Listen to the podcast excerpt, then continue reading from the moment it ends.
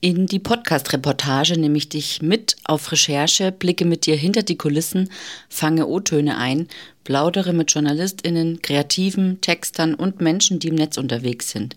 Die Geschichten hinter den Reportagen wird es hier zum Hören geben. Mein Name ist Valerie Wagner und ich bin Produzentin von Die Podcast-Reportage. Viel Spaß beim Hören.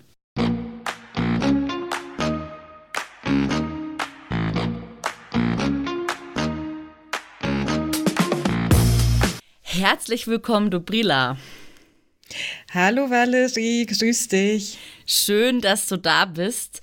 Ähm, stell dich doch einfach kurz vor, wer bist du und was machst du?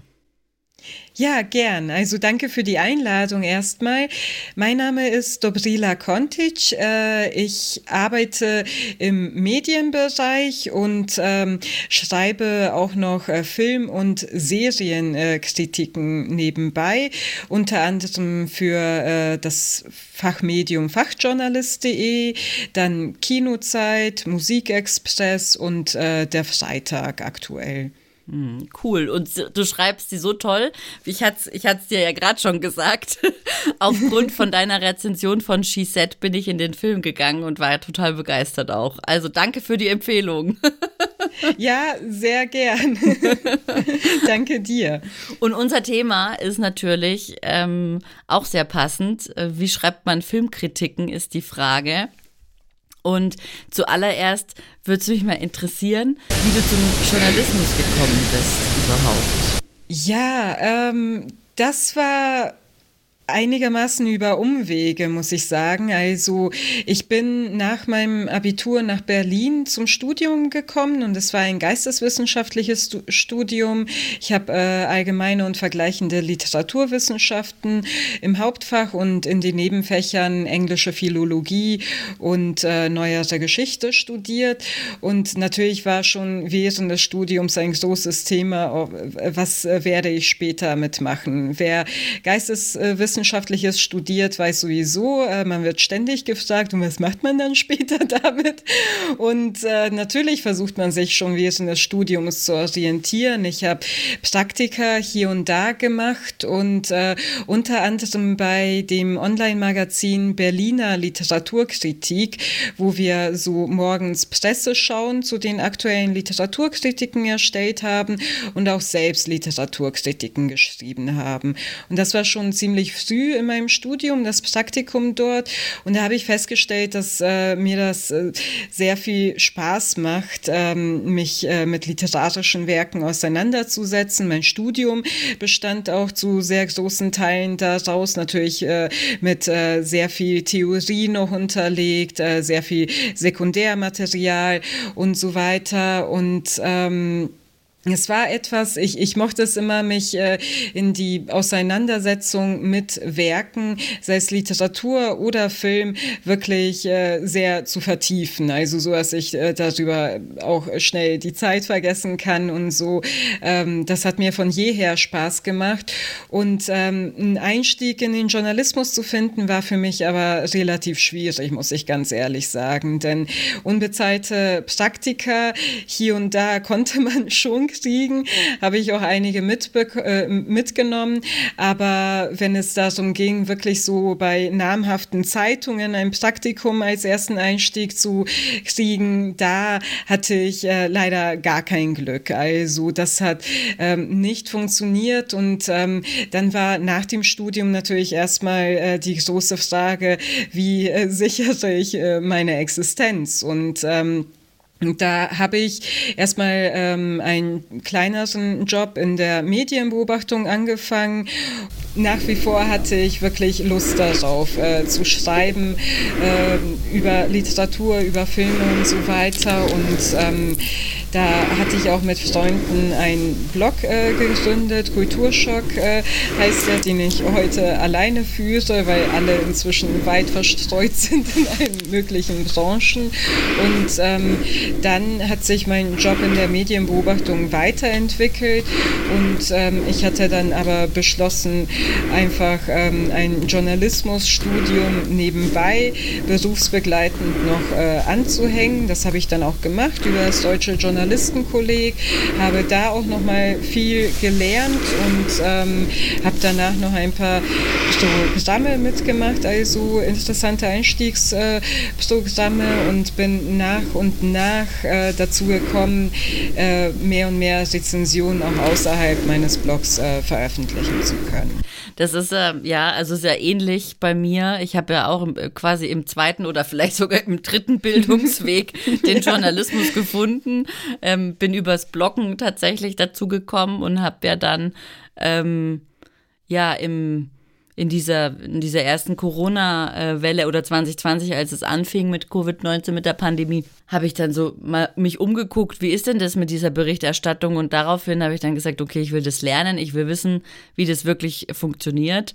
Und ähm, jetzt habe ich letzte Woche oder vorletzte Woche das Ergebnis bekommen und ähm, habe es bestanden. Sehr schön, ja. herzlichen Glückwunsch. Danke. Und äh, bin ganz, bin ganz froh und schreibe auch nebenberuflich.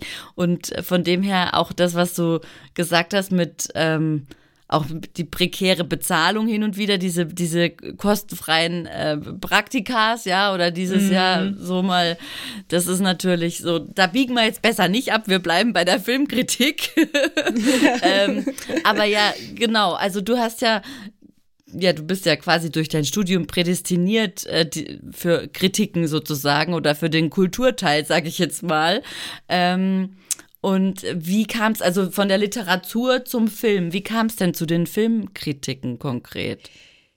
Ja, es frage ich mich auch ein wenig, muss ich sagen. Also ich habe äh, seit jeher, wirklich seit meiner Kindheit, haben mich Filme sehr interessiert und ähm, ich hatte sehr strenge und aufmerksame Eltern, mir wurden aber beim Filmegucken nicht sehr viele Grenzen gesetzt, muss ich ganz ehrlich sagen. Also ich konnte schon äh, sehr viel schauen, äh, wo wahrscheinlich heutzutage Eltern sagen würden, oh, das ist aber nicht äh, altersgerecht äh, und so. Und ähm, ich äh, gehöre auch wirklich noch zur VHS-Generation, die Dinge selbst ja. Äh, aufgenommen hat ja. und dann immer darauf geachtet hat. Also quasi bei der Werbung Stopp äh, zu machen und äh, die eben zu überspringen und so. Und ich hatte wirklich Videokassetten, die habe ich wieder und wieder geschaut, also von Lieblingsfilmen. Und ähm, deswegen war von jeher für Filme neben Literatur natürlich auch äh, immer eine Begeisterung da. Und ähm,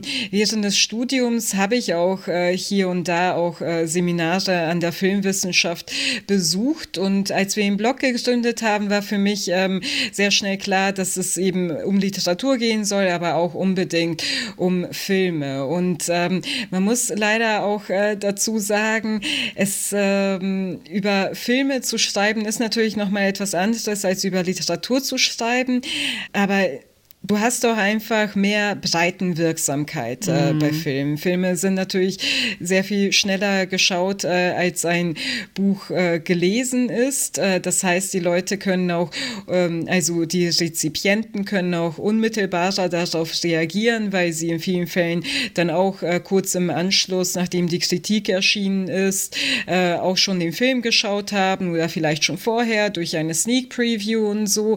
Und so hatte ich den Eindruck, dass man darüber noch ähm, sehr viel schneller ähm, ins äh, Gespräch äh, kommen kann und sehr viel schneller einsteigen kann. Das fand ich immer interessanter.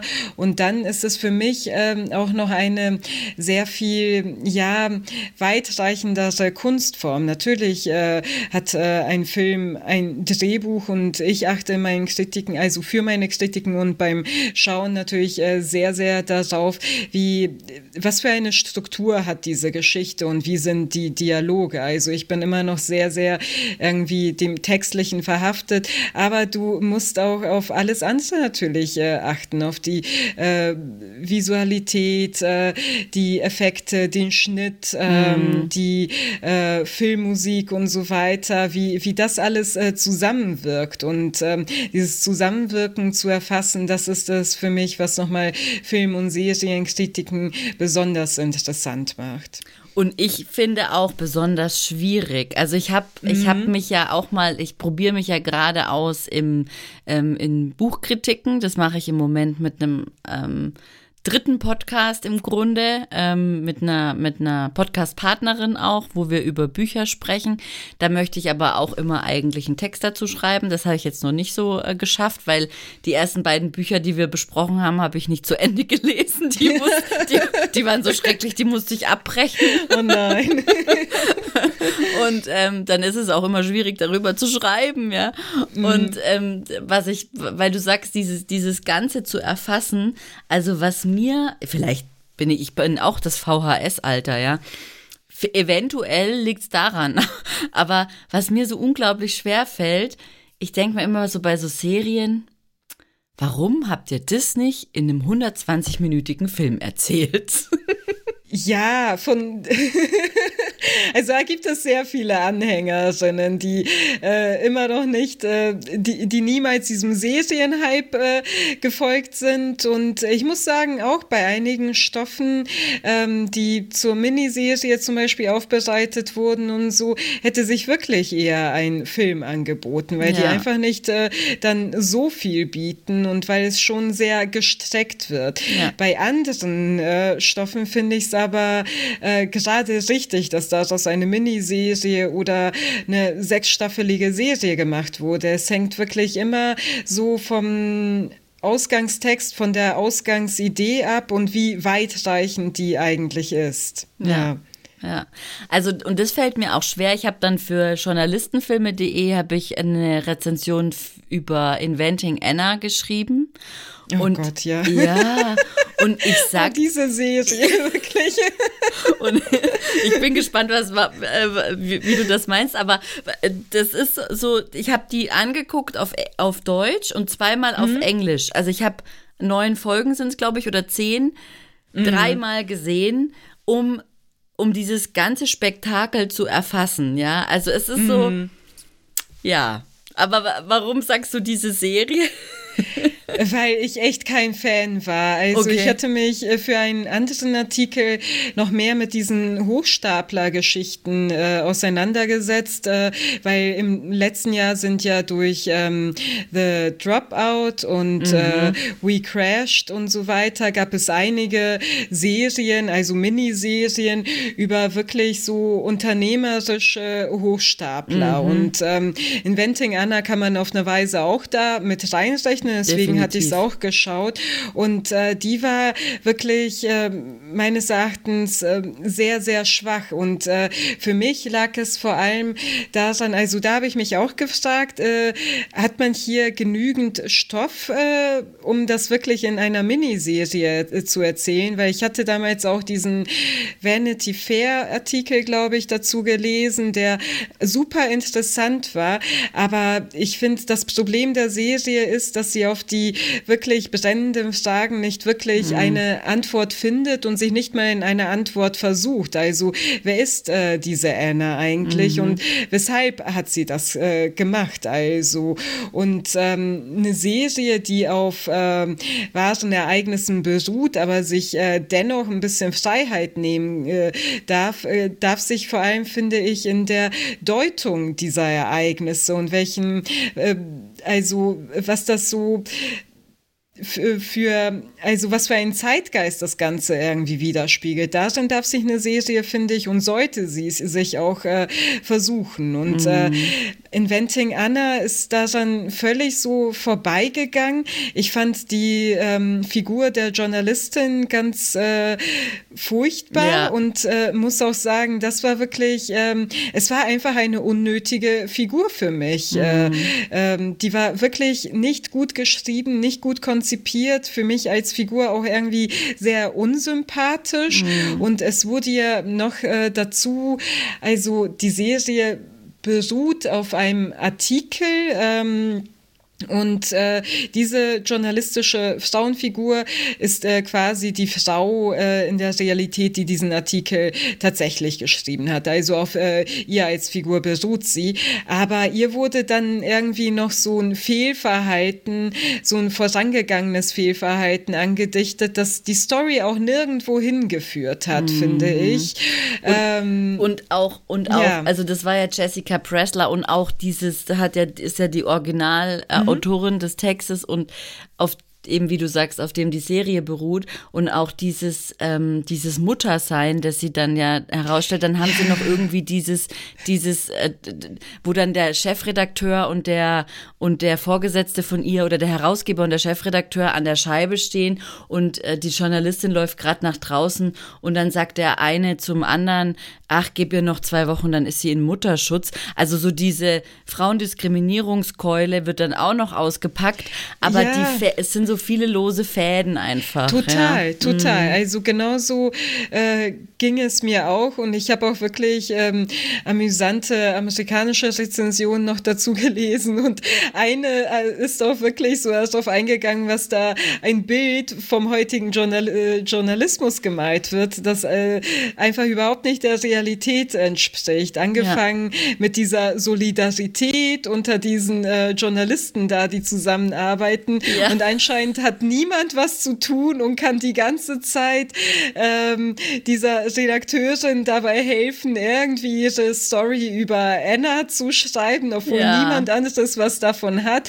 Dann sei die Redaktion sowieso viel zu gut äh, besetzt gewesen, denn in den USA wurde auch bei den Magazinen massiv eingespart, was feste Redakteure betrifft. Also das ist auch noch alles ein sehr unrealistisches Bild äh, von heutigen Reaktion ja. malt. Ja, genau, das, das stimmt. Also das, die einzige schillernde Persönlichkeit in dieser Serie war tatsächlich diese Anna. Und mm. da habe ich mich dann auch gefragt, ist es richtig, so eine Betrügerin in so einem schillernden Licht darzustellen? Ja, weil sie war ja wirklich, sie war ja wirklich gefuchst, ja. Also das kann man gar nicht anders sagen. Ja, absolut. Ich glaube, und ähm, das äh, fasziniert aber auch der, die Leute an dieser Originalgeschichte. Mhm. Also, dass äh, jemand das einfach so lange durchziehen konnte, so viele Schulden machen konnte und äh, man ist ja lange Zeit nicht auf die Spur gekommen. Und das ist natürlich ein ähm, eine Täuschungsleistung irgendwie, ja. zu der natürlich nicht jeder Mensch imstande wäre. Ja. Aber wir, wir sind ein bisschen abgeschweift. Wir haben fast mhm. schon eine, eine, eine Kritik äh, gepodcastet sozusagen. Ähm, Jetzt, äh, aber das ist interessant, weil ähm, ich habe den Artikel damals, die Rezension von Inventing Anna mit einer ganz anderen Perspektive geschrieben und würde sie heute anders schreiben. Und mhm. jetzt die Frage an dich, also wie gehst du an so eine, an so eine Rezension heran? Wie, wann ist der Moment, wenn du dich für eine Perspektive entscheidest? Also, genau. Eine Perspektive, Darauf kann ich mich selten einigen. Also ich mache es äh, meistens so, wenn ich jetzt äh, zu einer Pressevorführung, zu einem Film gehe oder aber auch eine Serie vorab äh, allein zu Hause schaue oder manchmal steckt man auch die Filme als Screener, so dass man sie zu Hause schaut, dann ähm, sichte ich erstmal und ähm, dann mache ich mir tatsächlich äh, auch sehr viele Notizen. Im Dunkeln, im Kino auch. Das ist dann immer eine Herausforderung, das Ganze hinterher zu entziffern. Aber es geht noch, weil ich irgendwie wissen will, was geht mir währenddessen ähm, durch den Kopf, wenn ich das schaue. Und ähm, dann recherchiere ich auch noch so die Basics äh, zu den Serien oder zum Film, ähm, den ich schaue, vorab. Ähm, schaue vielleicht auch hier und da noch Filme Filme von dem Regisseur oder den Showrunnern, die ich äh, vorher eben noch nicht geschaut habe, um noch ein besseres äh, Bild davon zu bekommen, okay, ähm, die und die Drehbuchautorin hat früher das äh, gemacht und so, ähm, um, um das noch ein bisschen für mich besser einordnen zu können und natürlich auch äh, dieses Wissen dann auch ähm, hier und da, wo es angebracht ist, in die Rezension ähm, einzustreuen. Also so einfach, damit äh, auch ähm, das, äh, also die Leser in das für sich selbst nochmal besser einordnen können.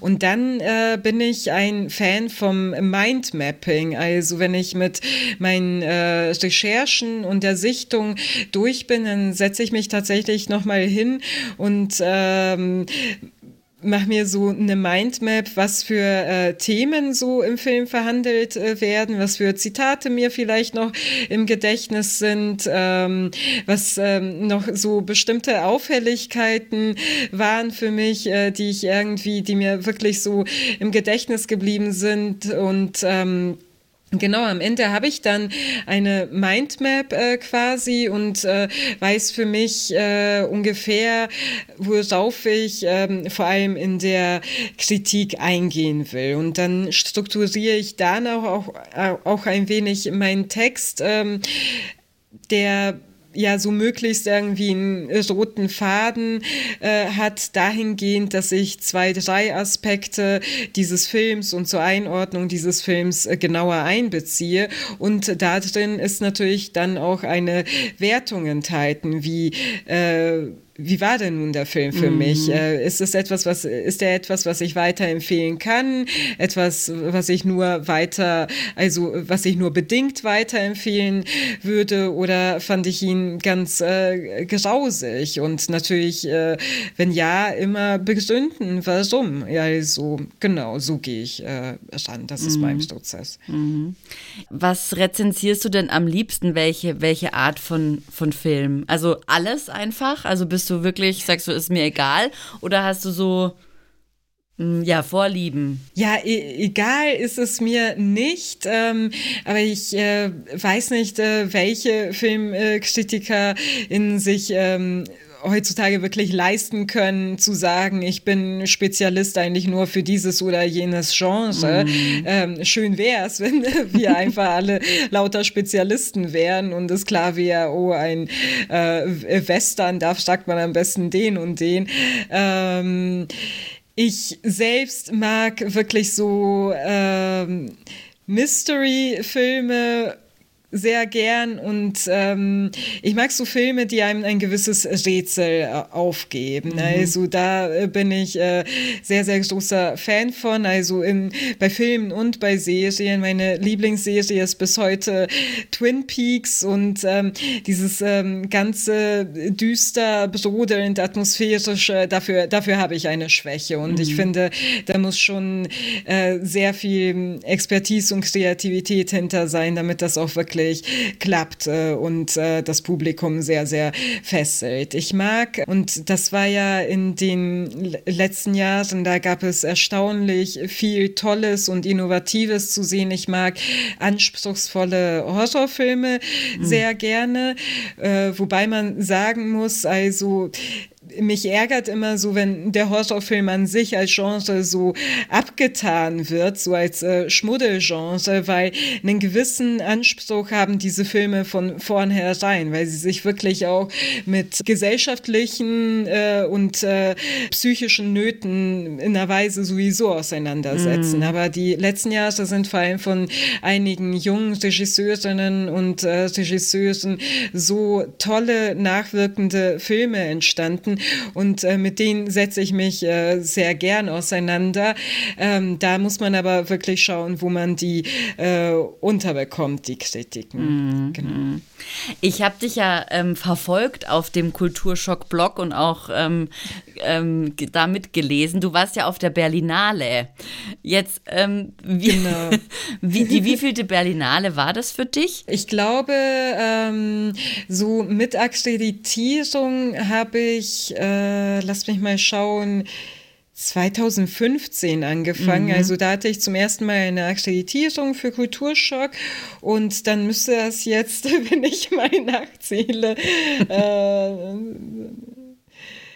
ich glaube, meine achte oder neunte Berlinale sein. Mhm. Also ich war jedes Jahr dann da. Natürlich ähm, 2020 fand sie noch ganz normal als physisches äh, Festival mhm. statt. Äh, 2021 war es dann wirklich so eine erstmal nur Online-Berlinale, bevor es dann, also für die Presse im Februar, bevor sie dann, äh, bevor es dann diese Sommer-Berlinale in diesem ah, äh, mhm. schrecklichen Corona-Jahr gab. 2021 war es so eine immer noch etwas eingeschränkte Berlinale, für die man sich Euh, täglich testen musste, um äh, wirklich in die Vorführungen, äh, also in die Pressevorführungen reinzukommen. Und dieses Jahr war es wieder eine einigermaßen normale Berlinale. Hm, schön. Genau, ja. Ja. Jetzt noch kurz zum, zum, zur Atmosphäre, zum Ablauf, so unter den Journalisten, unter der Presse. Also man sitzt dann da mit anderen JournalistInnen und schaut sich diesen Film an, wie im Kino, und dann schreiben alle möglichen Leute halt einfach darüber. So kann man sich das vorstellen. Ganz genau. Also es gibt extra äh, während der Berlinale Pressevorführungen von den äh, Wettbewerbsfilmen täglich, aber auch äh, zu den anderen Sektionen. Und ähm, die besucht man dann während der Berlinale. Allerdings hat die Berlinale auch die letzten Jahre eingeführt, dass es äh, schon vor der Berlinale Pressevorführungen gibt, äh, was äh, natürlich super praktisch ist, damit man während des Festivals nicht so viel ähm, Stress hat, aber ich weiß äh, von Kolleginnen und von mir selbst, dass man es dann meistens trotzdem irgendwie nicht wirklich hinkriegt, zu den Vorführungen vor dem eigentlichen Festival hinzugehen. Naja, und dann schaut man sich die Pressevorführungen an und ähm, im Anschluss daran, also vor allem für die Wettbewerbsfilme, gibt es dann auch noch äh, Pressekonferenzen, die kann man besuchen, die sind äh, manchmal ungeheuer interessant, also weil da auch wirklich ähm, die Regisseure und Drehbuchautoren sich auch ähm, gleich äh, den Fragen der Presse stellen und ähm, ja, und dann sieht man die mal vor sich, mhm. aber da muss auch wirklich jeder Journalist nochmal schauen, ob er denn überhaupt äh, Zeit hat, weil im Anschluss des einen Films kommt gleich der nächste. Es gibt unheimlich viel zu sehen. Man mhm. will natürlich auch viel sehen und ähm, man hat dann eben auch äh, Aufträge, die man irgendwie erfüllen muss. Ähm, es ist schon sehr, sehr stressig, aber es ist auch interessant. Es ist ja auch ein sehr internationales Festival. Das heißt, ähm, da kommen wirklich äh, Journalisten aus ähm, der ganzen oder halben äh, Welt hin und ähm, das äh, ist schon ein besonderer Trubel. Ja. Mm, Wahnsinn, ja. Also das ähm, stelle ich mir beeindruckend vor, in jedem Fall. Wie verhältst du dich, wenn du einen Film gesehen hast? Sprichst du mit anderen Journalisten drüber? Oder sagst du, ich will bloß nichts hören, sonst äh, so ist das, ist das schwierig für mich, das aufzuschreiben? Oder tauscht man sich da aus? Also so. Also zwischenzeitlich mit äh, befreundeten Journalisten, wenn man sich dann mal sieht auf der Berlinale, äh, gibt, tauscht man schon so erste Eindrücke mhm. aus äh, und so. Aber jetzt auch nicht ausufernd, weil dafür reicht meistens äh, die Zeit nicht. Und ich meine, man guckt ja auch Non-Stop-Filme.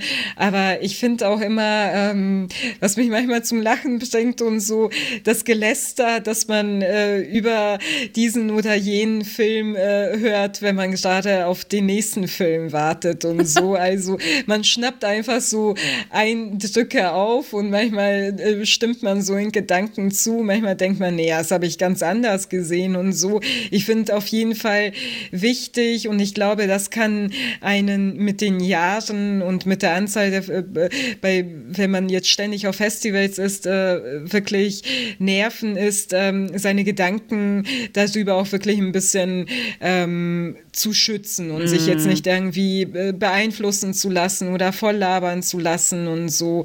Ähm, genau. Und du hast ja, ich glaube, fünf Rezensionen auf äh, Kulturschock veröffentlicht. Hast du auch diese, also diese fünf Filme gesehen oder waren es mehr? Es waren mehr. Also mhm. ich habe äh, in der Zeit ähm, 14 Filme geschaut. Boah, krass.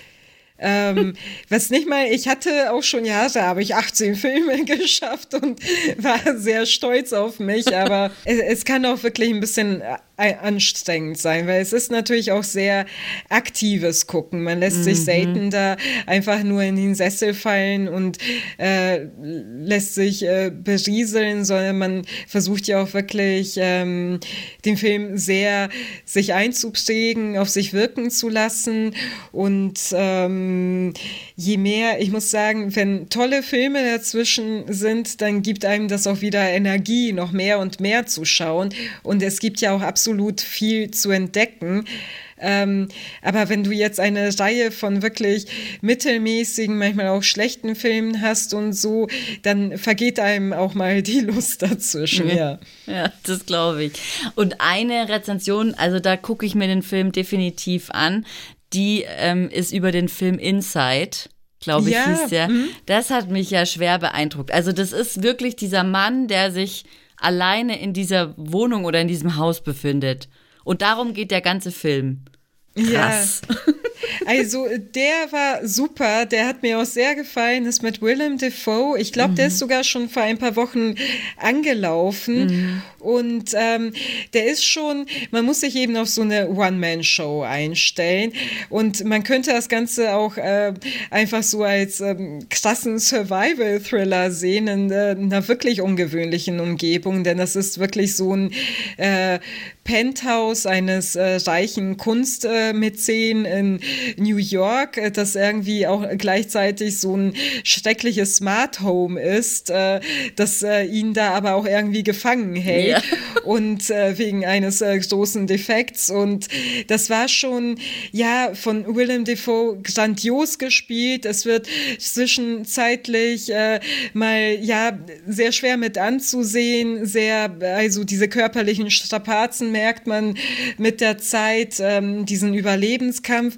Aber dann, weil das Ganze auch wirklich so ein bisschen mit dieser Tatsache spielt, dass das äh, ein explodierender Kunstmarkt äh, die letzten Jahre war, vor allem auch die letzten Krisenjahre, ist das auch ein interessanter gesellschaftlicher Kommentar. Also das war wirklich für mich äh, einer der herausragenderen Filme, die ich auf der Berlinale sehen durfte und und äh, den kann ich auf jeden Fall weiterempfehlen. Man muss dazu aber sagen, das ist ein Festival, wo an die äh, 400 Filme laufen. Ja, Man Wahnsinn. nimmt sowieso immer nur einen kleinen Ausschnitt mit. Ja. Also ich werde wahrscheinlich auch wirklich sehr, sehr viel Grandioses verpasst haben. Man macht sich eben sein Programm und ähm, genau, das, schaut dann. Ja, das wollte ich noch fragen. Das legst du dir vorher fest? Also, dass du, was du gucken willst, schaust du dir vorher an und dann gehst du entsprechend arbeitest es ab sozusagen. Ja, genau. Also für meinem Blog bin ich ja sehr, sehr frei, was natürlich äh, schön ist, dann einfach äh, sich selbst ein äh, Programm nach Lust und Laune gestalten zu können. Und ähm, ich gehe dann meistens eben äh, im Berlinale Programm die einzelnen Sektionen durch und lege für mich so eine Must-See-Liste ähm, fest, von der ich aber auch nur einen kleinen Teil schaffe. Also mhm. zum einen, weil man nicht äh, von, also weil man nicht täglich irgendwie zehn zwölf Stunden lang Filme schauen kann, äh, sondern weil man auch natürlich auch Zeit äh, braucht, um darüber dann zu schreiben, das Ganze auf sich wirken zu lassen und weil man natürlich auch ein Leben daneben noch äh, ja. hat. Dann muss ich eben ganz genau schauen, okay, wann laufen welche Pressevorführungen, ähm, schaffe ich äh, diesen Film und kann danach irgendwie gleich äh, zum Zoopalast fahren und so. Es sind ja auch, ähm, das Ganze ist ja auch schon in Berlin ein wenig äh, verstreut, äh, mhm. äh, wo man äh, welchen Film noch mitnehmen kann und so. Und ähm, genau, daran mache ich so meine Liste fest und ähm, äh, ja, das ist eigentlich, das ist eigentlich der ein spaßiger Part, so vorab zu schauen. Das ist äh, interessant, was klingt interessant, von welchem äh, Regisseur ist dieses, äh, wer ist in dem Projekt involviert und so, genau. Mm, mm. Und ähm, jetzt noch eine Frage, eigentlich so ein bisschen zum Handwerk oder eigentlich so, ja, wie hast du denn deine Tonalität gefunden. Also du hast ja so, ich finde, du hast einen besonderen Schreibstil und ähm, das ist mir eben auch bei She Said auch so aufgefallen und sehr schön und melodisch, ja. Und wie hast Danke. du wie hast du das, wie hast du das gefunden? Also das, hat sich das entwickelt oder wie findest du die Worte sozusagen? Oh, das ist, ähm, also vielen Dank erstmal. Ich habe nie so wirklich den Eindruck, äh, total ähm, eigenen, also Stil entwickelt zu haben. Also das hat sich einfach, glaube ich, dann so mit der Zeit entwickelt und ähm, manche Sachen gehen einem sehr leicht von der Hand und äh, bei anderen hat man wirklich schon, also habe ich äh, schon mit äh, Blockaden zu kämpfen und wie gehe ich da ran, wie gehe ich äh, hier ran und so weiter. Und ähm, das Einzige, was mir hilft, ist eben dann wirklich nur dieses sehr strukturierte Arbeiten, also mit Mindmapping, mit ähm, Textstruktur erstellen und es gibt andere Journalisten und äh, Kritikerinnen, die einfach ähm, sich das im Kopf zurechtlegen und drauf losschreiben. Das ist etwas, was ich äh, nie konnte, weil mhm. dann schreibe ich und ärgere mich, ja, dass ich diesen Punkt da nirgendwie reingebracht habe. Ich muss alles für mich vorab äh, ein bisschen strukturieren. Es ist einfach sonst ein ziemlicher Wust in meinem Kopf noch. Mhm. Und ähm, ich glaube, glaube, ähm, dieser Stil hat sich dann da um diese Notwendigkeiten drum herum entwickelt irgendwie. Mhm. Also dass ich schon, ähm, mir ist es sehr wichtig, ja, eine sehr präzise Sprache irgendwie äh, zu finden, die aber auch äh, wirklich trotzdem klar und zugänglich ist. Mhm. Da, äh, dazu wird man ja sowieso immer auch während eines Journalismusstudiums ermahnt, wirklich äh, sehr klar in der Sprache zu sein, in der Struktur und so und ähm, ja, nicht zu viele Verschachtelungen und so weiter. Und deswegen lese ich da auch unbedingt nochmal ein zweites und drittes Mal drüber und gucke, wo ich ein bisschen den äh, Satz äh, verschlanken kann und so, weil mhm. das äh, soll ja auch keine Zumutung werden, so einen Text zu lesen, ja. Und weil du gesagt hast, eben, dass du, dass du Struktur brauchst und dass du da so dein Mindmap machst, wie lange schreibst du so im Schnitt an dem Text? Von den Stunden her? Oh, das ist, das ist äh, wirklich auch äh, sehr, sehr unterschiedlich. Mhm. Ähm, das äh, kann ich äh, gar nicht so sagen. Wenn die Struktur schon steht, kann ich äh, so einen Text auch äh, schon mal in einer Stunde irgendwie runterschreiben, aber dann kommt eben nochmal das ähm, eigene Redigieren dazu, mhm. dann das Finden der richtigen Zwischenüberschriften, ähm, Teaser und so weiter. Manchmal kann es aber auch schon drei Stunden dauern und ja. ich muss eine längere Pause äh, dazwischen einlegen. Ähm, häufig habe ich es auch, also vor allem bei längeren Texten, dass es dann irgendwie stockt und dass ich vorab den gesamten Text nochmal durchlesen muss, um wieder in den Fluss zu kommen und so. Also äh, das ist wirklich ähm, sehr, sehr unterschiedlich und ähm, hängt doch davon ab, äh, wie viele Aspekte ich noch äh, mit reinbringe. Also bei fachjournalist.de sind es ja Texte, die auch sehr, sehr unterfüttert mit Zusatzinformationen nochmal sind. Vor allem, wenn es irgendwie, häufig sind das ja Filme und Serien, die auf wahren Begebenheiten beruht mm. haben. Und dann äh, setze ich mich äh, dann auch in der Recherche sehr mit diesen wahren Begebenheiten auseinander und äh, versuche daraus auch nochmal wirklich Informationen mit einfließen zu lassen, äh, Deutungen des Ganzen und so weiter. Und ähm, das kann dann wirklich schon länger dauern, ja. Ja, ja super, Dubrilla. Total toll, mit dir darüber zu reden. Ich könnte noch ein paar weitere Fragen stellen. Aber ich glaube, wir kommen langsam zum Ende und ähm, vielleicht gibst du noch mal den HörerInnen und auch mir, ich bin ganz gespannt, ähm, vielleicht so weiß ich nicht, ein paar Tipps, die du so mitgeben würdest, wenn du jetzt deinem jüngeren Ich äh, oder deinem früheren Ich äh, Tipps geben wollen würdest zum Thema Filmkritiken schreiben? Ah, das ist, äh, das ist schön formuliert. ähm, lass mich überlegen. Ja, ich äh, würde sagen,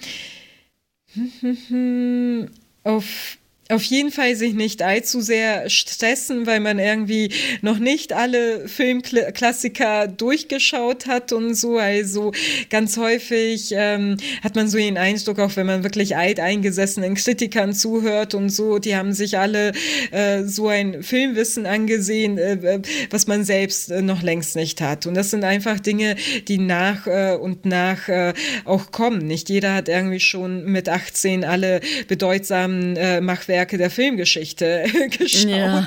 Ich, ich frage mich auch, äh, wie. Das, äh, das wird ja auch einfach immer mehr mit den Jahren.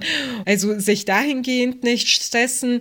Und ansonsten, ja, ist es wirklich sehr viel. Ähm, Übung. Also man muss wirklich mit äh, den ersten Kritiken anfangen sieht sich da auch schon mit ersten Fragen konfrontiert, oh, wie beurteile ich so einen Film überhaupt äh, äh, und so weiter. Und ähm, nach und nach entwickelt man dann, also mit jedem Titel, den man schaut und äh, rezensiert, so seinen Stil für sich selbst, auch wirklich ähm, so bestimmte Wertungskriterien für einen Film und auch äh, Themen, die man so äh, generell irgendwie äh, hervorheben möchte.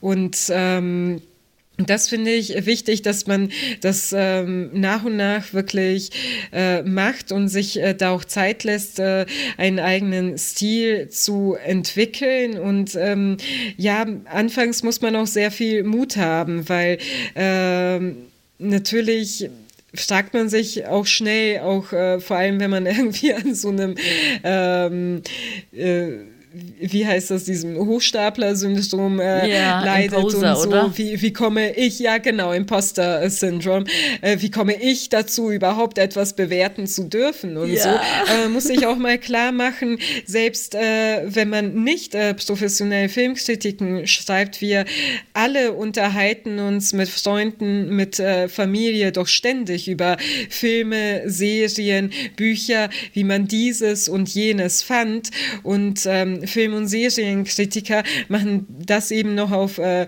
sehr viel intensivere mhm. Weise, noch äh, sehr viel einordnender, aber natürlich äh, auch ähm, so mit äh, Wertungskriterien. Man hat die sowieso, wir sind ja alle mündige Menschen, Bürgerinnen und so weiter, denen man nicht alles vorsetzen kann, sondern die sich damit auch auseinandersetzen. Und das macht man eben nochmal intensiviert als äh, Filmkritikerin. Gut, vielen Dank für deine Zeit und das tolle Gespräch, Dobrilla. Ja, sehr gern. Danke für die Einladung, Valerie.